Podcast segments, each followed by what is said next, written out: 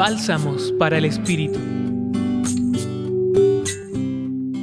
En el texto del Evangelio de Marcos, capítulo 1, versículos 29 al 39, Jesús está con sus discípulos en la plenitud de su vida apostólica, recorriendo los caminos de su nación para llevar el mensaje profético del reino de Dios. Un mensaje que no solo recurre a la palabra, sino también a los signos, tales como la curación de las enfermedades y la expulsión de todo tipo de males. La gente acude a Jesús porque ve en él la presencia y la cercanía de Dios. El evangelista narra que Jesús entró en casa de Simón y su suegra estaba en la cama con fiebre. Jesús no solo la sana, sino que la reintegra en la sociedad desde el servicio. Le devuelve la salud y la dignidad, pues un enfermo es una persona relegada a la exclusión ya que está impedida para producir.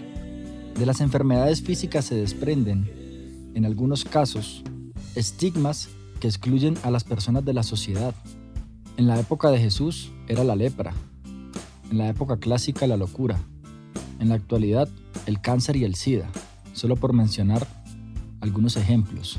Considero que la curación que Jesús concede a las personas no se limita exclusivamente al plano físico, sino a su dimensión social, pues regresa a la persona la dignidad y la capacidad de poner sus dones al servicio de los demás.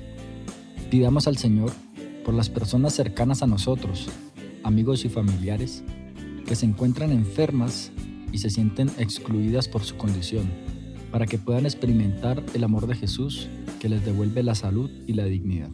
Los acompaña en la reflexión de hoy Juan Felipe Herrera desde el Centro Pastoral San Francisco Javier de la Pontificia Universidad Javeriana. Escucha los bálsamos cada día entrando a la página web del Centro Pastoral y a javerianaestereo.com.